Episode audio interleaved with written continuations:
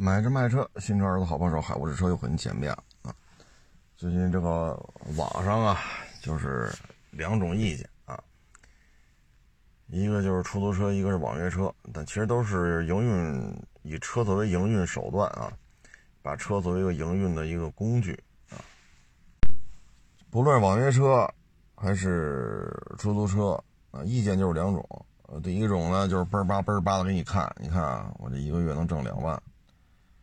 干这买卖真好，另外一种呢，就说咱这不能干，啊，累死了，啊，这专职干这个一天十几个小时，啊，挣个五六百，啊，然后你看着还行吧，乘以三十天，一万七八，你要油车的话，你得掏都是油钱呀，对吧？那油钱可能至少至少得两千块钱了，你要纯电的。那你说没有油钱呀？我这电费，如果油车是两千的话，电费可能也就三四百。那我这还是挣钱的呀。那这车你卖不卖啊？你这车你卖不卖？你说你开三年，你再卖这电动车这么大公里数，你得赔多少钱？你确实没加油，你加的是电，那一度电多少钱？一升油多少钱？所以最后你一看。没有一个说很高的收入，啊，你开出租也是，单班一个月现在是五千，啊，你这，你你这怎弄这个？现在基本都是电的，啊，现在这气温，北京今天不到十度，六七度吧，中午六七度，早晚还挺凉的，啊，早上晚上不开空调的话，还车里还都是凉，还得开空调，开暖风。那这种情况下，一般来讲就跑三百，三百多点人家正经八百去跑的，一天怎么也跑个四百公里、五百公里。也就是说，这个一天你就得充一次电，充完电别跑，否则的话，第二天可能跑不了多一会儿就得充。那你的行驶里程限制就是三百多点啊。那你这个跟油车相比，油车可以。是吧？一箱油也是它，两箱油也是它，所以你实际的经营时长是有限制的，因为这也不像加油，说五分钟，说加油站堵点撑死了十分钟一刻钟咱也加完了，是不是？再多说点二十分钟，咱这油咱也能排上。充电不行，五分钟、十分钟、二十分钟，这这也不行啊。换电站也没有那么多。而且换电站的电池也有数，你呼啦啦一下来二三十辆车，它这电瓶都没有了，你等着吧，电瓶还得现充电，啊，所以你这只能跑一些，哎呀，怎么说就得规划特别好，否则的话这活儿不是那么好干。十年前吧，十一二年前啊，那会儿也老打车，那会儿一聊。刨去各种费用，到手里能挣六千、七千，也就这样。啊，那会儿都是油车的出租车啊。网约车呢，十一二年前，大概一三年吧，一三年有的这个网约车吧，我具体记不住了。反正刚有的时候特挣钱，一个月两三万。啊，什么首单返百啊，什么两单送一单，啊。什么早晚高峰奖励？好家伙，真厉害了啊！这一个月你实际拉活拉个八千，但到手也能拿到两万。跑的狠点儿跑个一万二三，到手里弄两三万，那是在非正常情况下给的钱。也就那会儿高光时刻，一五年、一六年之后，逐渐逐渐走下坡路，因为他做起来了，他就不给你补助。到现在呢，这个行业也不是那么好干，啊，就像刚才说的，你加油车，你还是加一个电车。你家里，你说咱买一电车这么跑，别说一天四五百了，你就是说一天跑二百公里，你挣不出钱来。但是你这车一天二百公里，你这一年公里数过七万，两年就十五万，那这电动车还值钱吗？你别说电动车，你就是油车，你两年干十五万，这也得掉价掉的厉害吧？哪怕是硬通货，皇冠、普拉多，是不是？飞度啊，桑塔纳，这不都很保值的车吗？您要是说两年干十四万、十五万，这车也掉价掉的厉害，那电车就更不值钱了。所以最后你背着抱着一看，现在你看出租车有大量的闲置，你去这几个大的出租汽车公司，你看看去，那车有的是一片一片的，不好干啊。所以你说你自己还花钱买车，投个十几万啊，二十几万啊，跑这个去，这真的是值得商榷，这是。特别是些买大车的，说买个别克 GL 八，啊，那这车你买个新车，这就不是十二三万，说买个混动卡罗拉了，对吧？那这车十二三万下不来，尤其是有的买个 ES，那 ES 那包牌那就更贵了，那都得包牌三十万以上了。那你花三十多万买这车，你公里数整这么大，啊，咱就别说一天跑四五百了，一天跑二百公里。你两年下来，您这车十四五万，十四五万的公里数，这车也不值钱了。啊，说你说三十五万包牌，三十八万包牌，啊，你要两年干十五万，你收车价得赔进去十几个，就两年啊，得赔进去十好几个。如果要剐蹭了这个那，那你这车可能就得赔进去将近将近二十个，就得赔进十大几个。那你挣的钱和你赔赔车价赔进钱，你两边一比较，你挣多少钱？这还是个油车，你要弄个电车呢？三十三十三四万的电车，你开两年也就二十多，主要是两三万、三四万公里的，说你两年干十五万公里，那收车价就十几个。你三十五六万包牌的电动车，两年干十五万公里，那收车价，我要说赔二十也不是太过分。那这两年你能挣出二十万来吗？你两年挣出二十万来，就跟将将把你的购车款贴回来，那你这两年等于白干呢？这还是一天跑二百公里，那咱换个换个角度讲，一天跑二百公里你能挣多少钱？一天你就跑二百公里，你跑这网约车也好，你跑正规的这种京 B 牌照的出租车也好，咱不管油的电的啊，您就说一天二百公里你能挣多少钱？你就跑二百公里，你两年能挣出二十万来？你挣出来了，正好贴上你这车的贬值，因为车一卖可能就赔出去十大几二十。这是电动车，那里外里你看你卡里的钱，干两年，最后一发现，当时买车的钱是多少，连卖车带挣的钱回来，也就是这，你还是这笔钱，那这两年你得吃多少苦？一天跑二百，一天跑二百，我一天跑八十，我都觉得很累。我天天跑八十公里，那我天天跑二百公里，我真是觉得太累了。啊，所以各位呢，就就别干这个了。啊，你说你家里就有一车，你也不用投资买，你你你这车反正已经买回来了，是不是？但是它要符合跑这个的网约车的标准，那就跑去，对吧？因为你。你不需要额外投资了，这车已经是买回来了，啊，那你就跑去，啊，那它也存在这问题啊。你说你一天跑二百公里，三百六十五天乘以二百，然后再乘以两年，你这公里数也小不了啊。所以呢，这个东西啊，只能是让你解决了每天的流水是多少，你每天有流水了。而不是说天天在家待着吃三顿饭只出不进，但是你要把你的两年的收益加上你购车款，购车款在卖的时候这个贬值损失这些东西加一块你算算，要我说趁早你就别干了，趁早就别干了，啊！你找地儿上班去吧，唉。所以这个行业它要挣钱，为什么正规出租车、京 B 牌照的那么一片一片的车搁那放着？为什么呀？再一个，为什么网约车的速度在过去三年，就北京为例，网约车司机数量暴涨？就现在这种经济环境，打打网约车的人数量是是翻番了是吗？我没看出来，很多单位原来说过九点下班报销全程低票，现在很多单位不管了，一个月给你一千块钱交通补助。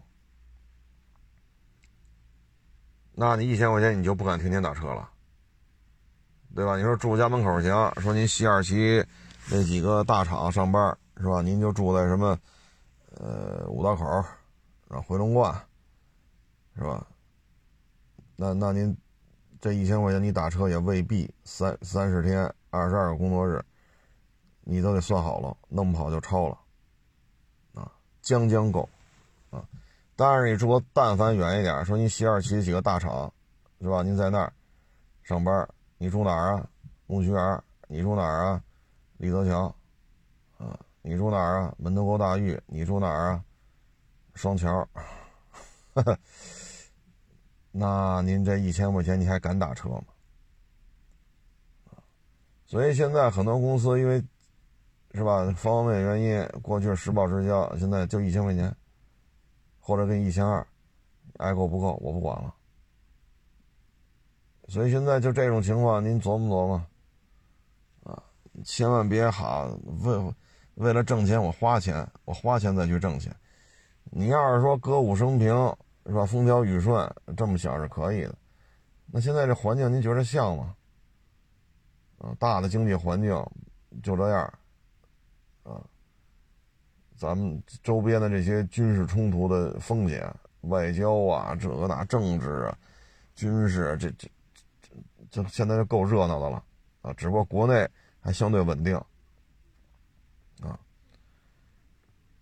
所以你在这种情况之下，你还投资去挣钱呢？啊，我个人是持保留意见。当然了，您愿意干您就干啊，你花钱买车那也是您的事儿，那是您的钱。虽然说我是一卖车的，但我依然不赞成你这么干，啊，你挣了钱你也不用分我，你赔了钱你也不用找我了，跟我也没关系，啊，而且开车这么开，咱咱一天三四百公里或者十个小时以上，腰椎、颈椎，啊，还有膀胱炎，因为老憋着尿嘛，没地儿尿去，啊，然后胃病，吃不上喝不上。喝也不敢喝，再渴也不敢喝，喝完撒尿，撒尿，什么时候找着厕所能撒泡尿，这都很困难。因为我们家亲戚里就干出租车的，那就是膀胱炎憋的。我们同学九几年就干出租车，干了没多长时间就不干了，腰椎、颈椎、胃下垂全毛病全来了。九几年，各位那是大小伙子呢，大小伙子都扛不住啊。大小伙子都扛不住，你说您这是吧？你现在你得考考虑考虑自己身体状态。我每天都开八十公里，我都觉着累啊！我每天开八十公里，我都觉着累。所以各位得想清楚啊，得想清楚啊！别到时候本身就没有工作，失业了，没有收入，你再花个十几万。几十万，啊，买什么奔驰 E、宝马五是吧？别克 ES，那你还不如留着这钱呢，对吧？你说四十万也好，五十万也好，还是三十几万也好，你还不如留着呢，啊！昨天咱还说嘛，务实消费，家里有粮，心中不慌，咱这话说的没毛病。这三年了。对吧？我说这话应该很多人会认同。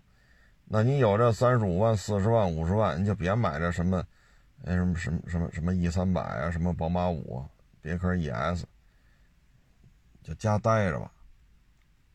待着你也不能说两年吃掉五十万吧？咱吃什么呀？咱咱吃成这样？别干了！说说咱不投五十万，投个十二三万买个混动卡罗拉行不行？算了吧，你家里要有车你就干，你家里没有车就别投资了。一九年的时候我就说这种行为我是坚决不支持。虽然说我是只卖给你车挣钱，这事实吧？我是不是就靠收车卖车挣钱呀？这是事实啊。但是我依然不建议你买车干这个事。啊，一九年我就这观点，老听众应该还都有印象。现在二三年我依然是观，依然是这观点。你要知道，一九年打车的频次，就大数据，要比现在多很多。那会儿都不支持你干，现在打车的频次没有那会儿多。但是干这个网约车的人可多多了，现在干网约车的人比一九年多多了，订单量下降，干的人翻倍，你说你干什么劲儿？最要命的是你还得投钱，你还得投钱。你就是买个新的雷凌卡罗拉混动，你是不是也得掏个十小几万呢？你何必呢？啊，何必这么折腾呢？啊，其实说到现在啊，失业这个人不少啊，从互联网大厂，包括其他城市啊，有些已经开始对事业编进行改革了。啊，也不能说，不管风调雨顺还是惊涛骇浪，这都得供养着。啊，很多地方看有一部分啊，已经对事业编进行一些改革了。啊，你市场化经营吧，你自己能挣钱，你就养活你自己。啊，所以现在，昨天一网友发我一视频呢，问我这是这个是上帝还是清河？我看半天我也没看出来。因为我不是专职说做二手房的，啊，我不是干这行的啊。我我再次声明，我不是做房地产的，新房、二手房我不做这个。啊，你说闲聊天行，我不是吃这碗饭的。所以我看那个楼前楼后，我说我真是不认识，啊，真是不认识。那个片子是啥事儿呢？两口子九十年代末，九八年、九九年来北京，啊。因为也是租房子嘛，哎，反正也是来回搬。两千年的时候呢，他老爷们儿那公司啊，有一个大的项目提成，他老爷们儿给谈成了，啊，一下分了将近十万块钱。十万块钱呢，说咱别租房了，来回搬，啊，这个平房受罪，楼房太贵，啊，租金嘛，索性买一套得了。所以呢，他们就买了，啊，当时房子也便宜，你想零三年望京才三千四吧，零三年，现在望京三千四，三万四你都买不着了，啊，六万八，看看地下室吧，所以两千年房子便宜，啊，他十万块钱，最后就买了一个小三居，啊，大几十平的小三居，也贷了点款。当时觉得天文数字，好家伙，贷那么多钱啊，嗯，但是现在看好房贷几万块钱还叫事儿啊，然后就买下来了。买了之后呢，两口子就就挺高兴的，那接着干活挣钱吧。后来赶上北京房产这种价格一下子就翻跟头了啊，他那套房子当时总价是二十万，哎，二十吧啊，好像二十万，然后呢。啊，不到二十万，总价不到二十万，然后这房子赶上翻番了，卖了差不多将近四百万。卖了四百万呢，他就做首付，又买了一个大的三居，啊，一百多平米，啊，首付，然后贷款也不多，啊，然后一直住到现在。说现在失业了，找工作，这女的呀也四十了，找工作也挺艰难的，到这儿不要，到那儿不要。然后有些二十八九岁的 HR 还老拿话挤兑他。二十八九岁的小姑娘一见着这四十岁这大姐，哟，这么大岁还出来找工作呀？哟，这岁数应该创业，为什么来我们这面试？嘿，我说这些小姑娘嘴是够欠的啊！这他妈人没给你发简历吗？那简历上不写年龄吗？你知道人岁数大，你就你嫌人岁数大，你就别约人家了。所以现在这些做 HR 的也真是，啊，这爹妈也是，哎呀，通过他能看出他爹妈是什什么文化水平。也是不停的找工作啊，面试这个那个，但是他说特感慨的在于什么呢？二十年前吧，来北京，二十多年前来北京，啊，买了房了，然后换房，现在一套大三居，老人呀、孩子呀，啊，这住着都没问题，啊，因为面积够大嘛，一百多平，啊，你住着老人，住着他们两口子，带个孩子，这没问题，这都都能住去，啊，他说也就是感慨啊，有这么一家。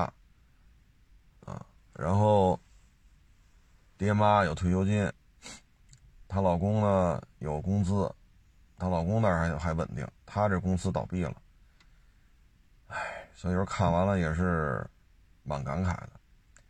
我呢还是提醒各位啊，咱别干这种说本来就失业了，咱还要花钱去挣钱，这不是一个好方法。你像那个四十岁这女的，当然我管她叫就就得就得管她叫妹妹了啊。就是你像她，一趟一趟去面试，啊，当然那是清河呀，还是上帝呀，还是我真没看出来，啊，真是真是抱歉，我不是吃房产这碗饭的啊。说你小区环境一拍，我就知道哪楼盘，没这两下子啊。这就是怎么说呢？来北京，这也算是，嗯，扎下根了啊。唉，所以呢，应聘去肯定挑鼻子、挑鼻子、挑眼睛的，这个那个，高了矮了，胖了瘦了。而且现在这些年轻小孩啊，说话也是没大没小的。你说人发简历了，你让人来，那简历上不写年龄吗？现在面试连年龄都不报吗？对吧？你你看到这岁数大了，你何必呢？让人大老远来一趟，数了两句，给人轰走，你这个就没意思了，这就啊，没意思了。所以他发了之后，底下好多人也也评评论嘛，说加油啊，一定会有好结果的啊。包括他一来这么大岁数找什么工作？你干嘛不创业？那不是您这儿发的招聘吗？对吗？人家给你发的简历，你需要招人，人家发的简历，你觉得简历 OK，你才叫人过来面试。过来之后说你为什么不去创业，还还跑这上班所以你看现在这帮干人事的、干人力的，我从那大姐不，我不我就不管那大姐，就通过这位四十岁这女士啊，她发的这些面试，我觉得现在这这个 HR。这业务能力够可以的，啊，人家四十了，你二十七八，这是长辈儿，咱倒不是说裤衩跪地磕俩头，咱倒不至于这样，那最起码也没必要这么聊天吧？这么大岁数找工作，这么大岁数为什么找工作？为什么不去创业？这么大岁数我们这不要，那你为什么让人来面试来？不是人家上赶着说。找你的对吧？是你给人家去的信儿，要要要要求人家来面试的，难，确实难。现在二零二三年二月份，你说哪个行业容易？对吧？您跟我说哪个行业容易？躺赚啊？没有啊？没有容易，所以只能继续面试呗。啊但是千万千万别花钱去挣钱，啊！你说你去面试，花钱打份简历，花点地铁票钱，这都正常啊，这我认为都正常。但是千万别哈，十十几万、几十万买个车跑网约车去，这可不是好主意，啊！这我打一九年我就不支持你这么干。老听众应该还有印象啊，一九年我说过好几回，坚决反对这么干。虽然说一九年到二三年我还在卖车，指着卖车挣钱，但我依然反对你买车干这个。啊，哎呀，真是不容易啊！前两天看广西那边招聘，好家伙，一排排他妈上万人，交通都堵塞了，啊，交警都来维持秩序了。说往年招聘也就几千人，怎么今年一来来好几万人？最后呢，拿大喇叭喊：三十五岁以上的就别来了，三十五三十五岁以上的别别不用排队了。好家伙，你这玩意儿，三十五岁以上不用排队了啊，六十岁领不着退休金。哈哈，那那三十五岁到六十岁之间怎么办呢？嗓子眼儿都系上，别吃了，一顿行，两顿行。那三十五到六十岁，这也不是一顿两顿的饭就能解决的呀。唉，所以有些人呀，开出租车，他的目的是什么呢？目的就是混个社保，开嘛，我也开，啊，我家里也不止这个，怎么怎么着，不是五千块钱份儿钱吗？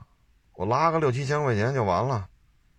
有人给我上社保，我出去兜兜风、解解闷儿，有这样的，啊，一个月拉个六七百，啊，六七千，啊，也有的五千都拉不到，倒找钱给你，这事儿都发生过，为什么呢？人家里有买卖，但是家里车不够，人弄一出租车，然后拿着出租车来回跑，出租车不限号啊，来回跑，你买个油车限号，它是出租车。啊，我家里没有北京指标了，买不了车了，我就弄一这个呗。然后呢，偶尔拉拉活说这个月就拉三千多，我倒贴，我倒贴点钱给凑够五千。那出租汽车公司又不干了，说你这打票打票打不够五千不行。啊，所以现在有些人呢，就拿这个混一个社保就完了，啊，就混一社保就完了。啊人家就怎么说呢？啊，那给你拉过五千，这总行了吧？我给你拉过五千，我还不行吗？所以现在出租车跟出租车司机之间，这事儿也挺有意思的。哎，出租车他不光是要收你的份儿钱，这个钱里边还要包括你打税票打多少啊？所以现在这有些人就是啊。你五十多了，四十四十多五十了，混吧，啊，因为他这个常年开车嘛，这退休年龄也不一样，就跟我们公交公司那些同学同事似的，啊，不是同事就，是同学啊，哥们弟兄，人退休就是就是退得早，五十就能退，啊，所以有些呢，他开出租车就混，啊，就是混。出租车，反正具体退休标准吧，看各地啊，这也不是一刀切的。有的地方呢，就是男的六十，女的好像五十五吧；有的地方呢，男的放宽到六十五。所以这事儿咱也不好一刀切啊。我只能说，我们原来那些同学，公交公司的人那就退休就是早五十就能退。至于说出租车司机，看您各地政策吧。反正有些人就是熬个熬个社保。我每月自己在家待着，我不还得交钱吗？但是我要是在出租汽车公司上班呢，开个的，啊，你不还给我交这社保吗？啊，所以每个人的诉求不一样，就看你怎么想吧。咱个出租汽车公司也烦这种人，因为你跑的地片少，他们也有他们的考核，啊，过去都有过这事儿，啊，开着车。啊，因为家里摇不下号，弄个出租车，啊，有你租标啊，什么这个那个，不也麻烦吗？弄一这就完了呗，啊，拉几千块钱呢，我这车相当于白来了，啊，白开，啊，差不多四四千来块钱就行了，自己添添几百也干，啊，反正就当就当个上下班或者说出去家里有买卖的一个工具车了，啊，有这么干的。但是具体现在出租汽车公司对这事儿怎么防范，我就不清楚了，啊，您具体问题的具体分析，啊，他对于你的打票量是怎么要求的，您自己去跟出租汽车公司谈吧。反正北京有的就这样，啊，就这样。现在这个，啊，对，北京还有一节目叫《向前一步》，啊，哎呦，净弄这些，唉，让人头疼的问题。但是呢，确实又发生在实际生活当中，啊，你弄谁都谁都觉得头疼，啊，前两天他们演那个就是嘛，啊，是是怎么回事啊？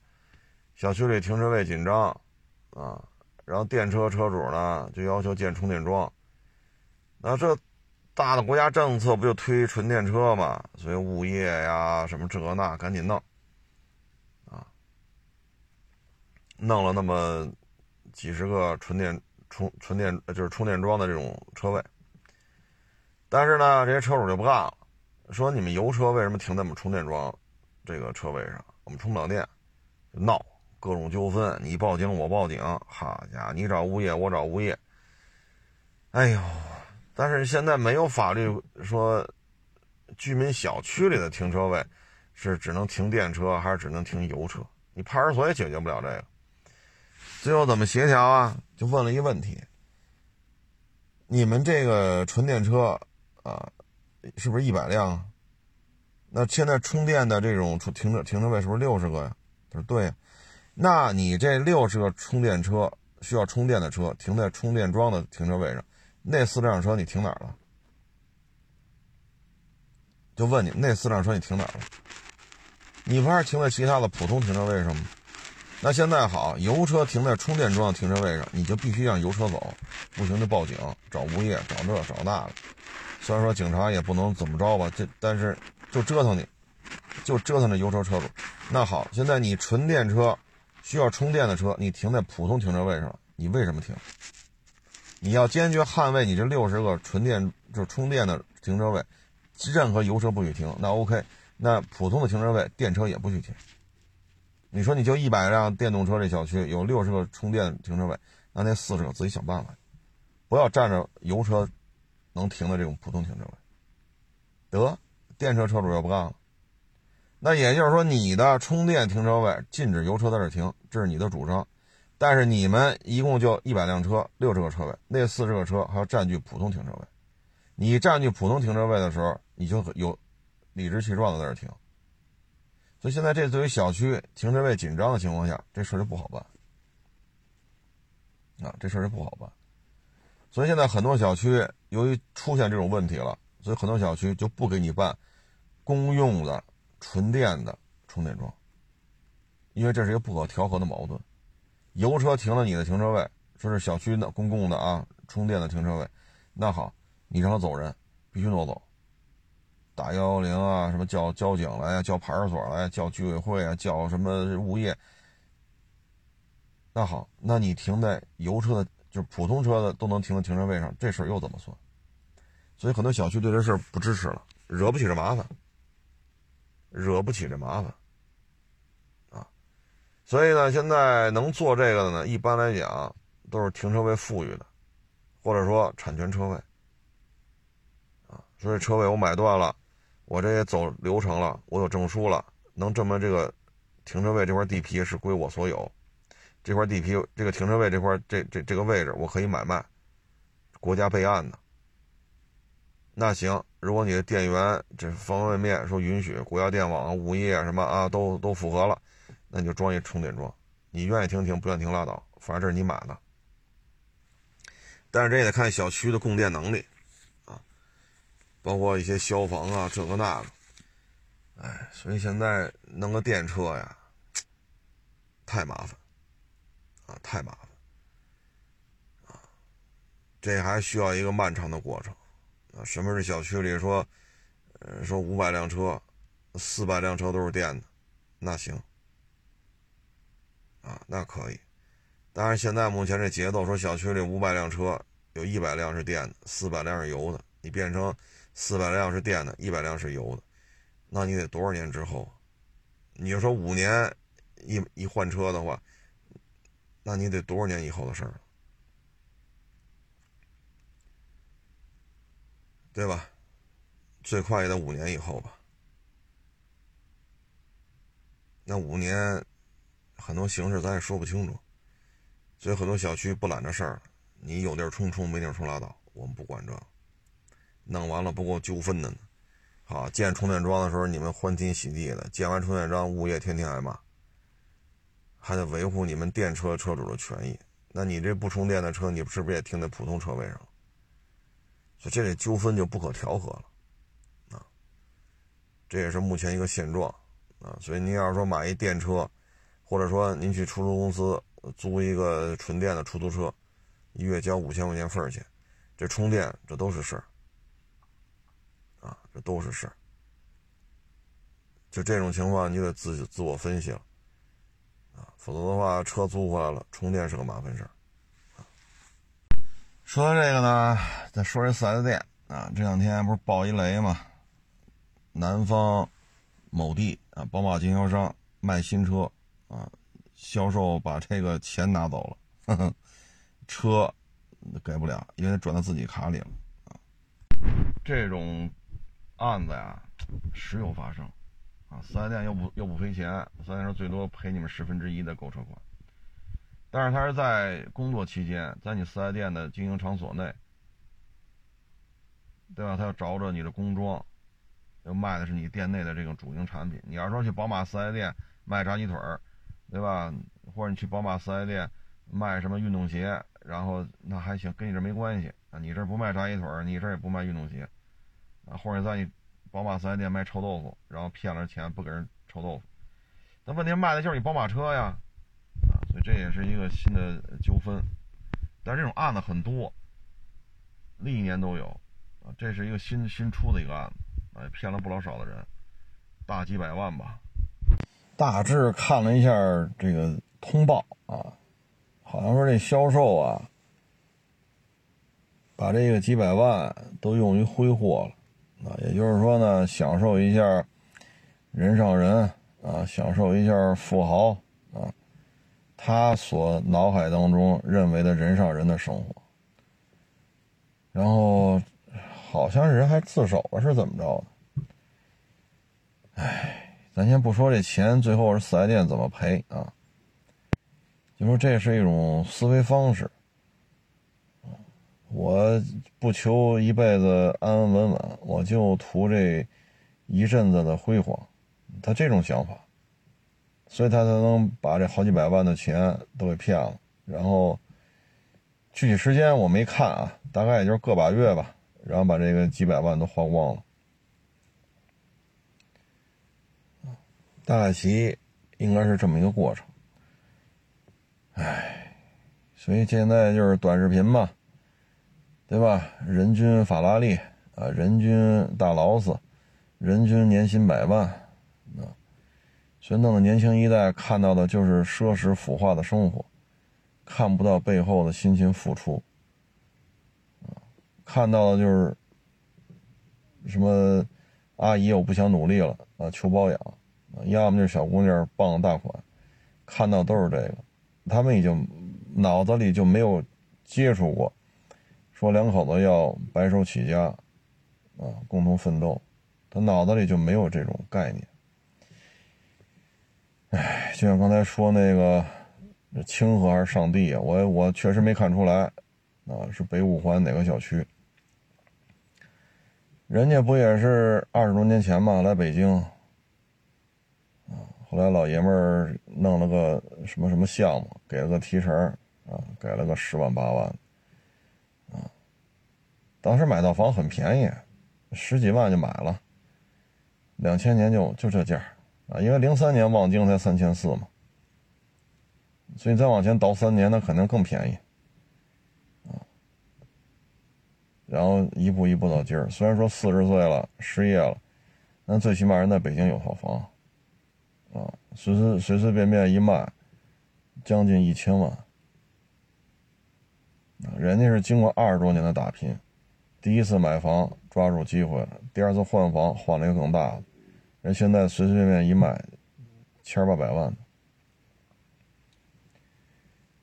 但是现在年轻一代看到的呢，就是我要辉煌，我要人上人，啊，我要光宗耀祖，我要大劳斯。那大劳斯一年在咱们国家才卖多少辆？啊，所以短视频平台这种炫富是吧？非富即贵。是吧？就这种导向，让很多年轻一代就求短暂的辉煌啊，不求一辈子的安稳。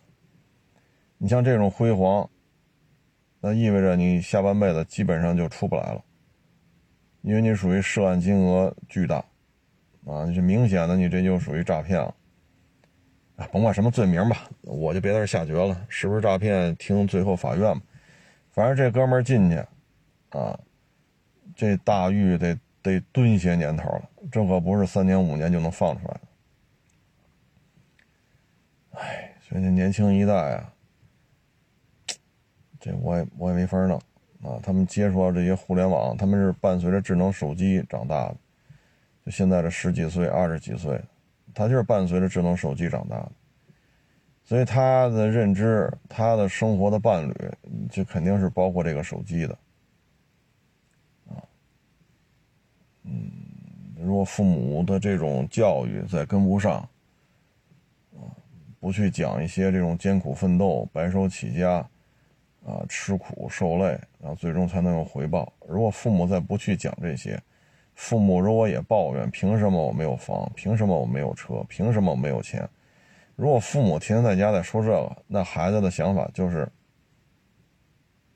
我说一天的辉煌吧，也也不合适啊。像这个销售个把月的时间嘛，消消耗挥霍了好几百万。就这样的话，我觉得就是一个父母的教育吧。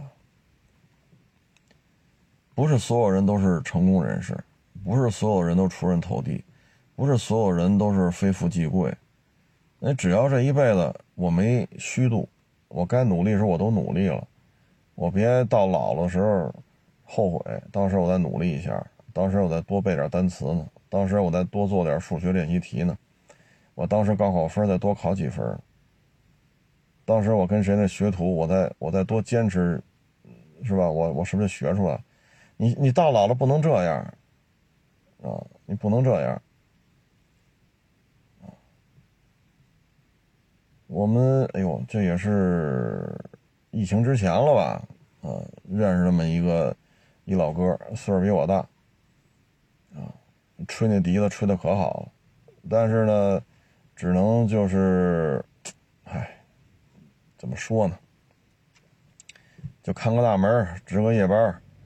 哎，我说他吹这吹这么好，怎么干这个呢？一聊，打小十几岁的时候就拜一个名家去学这吹笛子，吹的可好了，人家大师啊，就跟人学学学着吧，觉得没意思，吹好几年了，也没个是吧？没个挣钱的道但是作为大师来讲，人那么大岁数了，你跟人学几年，人认为你这学的还是差点。还得再锤炼一下，才能带你出去说演出啊什么的。结果就忍不住了，就就觉得大师学这个没用。那问题是，大师现在享受的这些待遇啊，这些商业演出什么的，那是人家吹了一辈子笛子呀，人是真是能够演奏的水平很高啊。那就不认可，就不干了，不干就回家了。回家了呢，因为当时嘛。这个你这个大量精力用在这儿啊，分工分配工作什么的又没赶上，这边学业呢就学吹笛子又不学了，等于分配工作这个那个没赶上，吹笛子也没吹下来。人家那些一起学习的这些师兄弟儿，最后都进了这些专业的这些团体了，有编制，然后现在也都教教人家吹笛子什么的，那肯定这是收这挣钱收费这事儿肯定就不操心了啊，比咱们挣的挣的都多。他这可倒好，现在就是看大门，一吹确实挺好的。但是说出去演出去这个那个，你跟人那些是吧学了一辈子相比，还是有差距。你现在后悔吗？你说你看大门能挣多少钱？你那些师兄弟现在要编制有编制啊，要培训班有培训班，你说人家名利双收，那你现在你后悔吗？啊，所以咱们别干这种事儿，啊。多学习，多多充实自己，不能老追求这种 我要过上短视频平台的那种生活啊！我要开劳斯，我要住别墅，我要住五星级总统套，我要喝八千块钱一瓶的这个酒那个酒。现在就这东西有点多啊，所以才造成这些年轻人会出现这种新的犯罪形式啊，也不能说新的吧，这些年就有这么干的，就求一时的快活，然后。那就进去吧，你这几年都出不来。说到这儿呢，再说这幼儿园，疫情之前，幼儿园挺挣钱的，特别是那会儿改什么普惠啊什么之类的，真是挺好的。但是呢，疫情这三年到现在二三年了，啊，新生儿大幅度减少，现在导致很多幼儿园这就没法弄了，啊，这就没法弄了。包括其实之前一两年，很多医院的妇产科就没活干了。啊，你看前些年生孩子，好家伙，那那产房都得排队，这个那那个这个，幼儿园还得提前半年，恨不得提前一年去占坑去，还得交钱，要不然一年以后、半年以后，孩子说上幼儿园没地儿，现在没这景了，啊，特别是很多二三线城市，现在幼儿园这事儿就属于这买卖没法做了，啊，因为孩子少了。啊，所以我觉得这事儿吧，再往后十年，啊，那可能接下来传导就会到小学，就会到初中，就会到高中。如果新生儿以后就稳定在五六百万、六七百万，那现有的大学这个数量还是这么多，但是可以来参加高考的学生就少一半。所以，这未来呢，很多行业都会出现一些。你个人无法撼动的一些改变，啊，所以这怎么说呢？这个社会始终是在变化当中，而且现在呢，这种下行通道吧，应该说也是过去这几十年吧，啊，改革开放以来吧，啊，也是需要认认真真面对的，所以变数会比较大。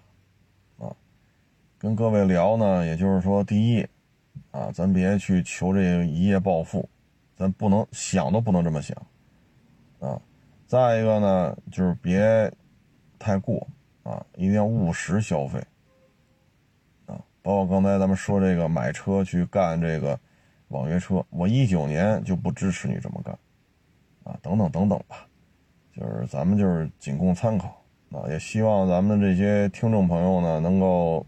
怎么说呢？呃，顺顺利利的吧，啊，在这种大的环境之下吧，能够相对平稳一些，行了，谢谢大家支持，谢谢捧场，欢迎关注我新浪微博海阔试车手。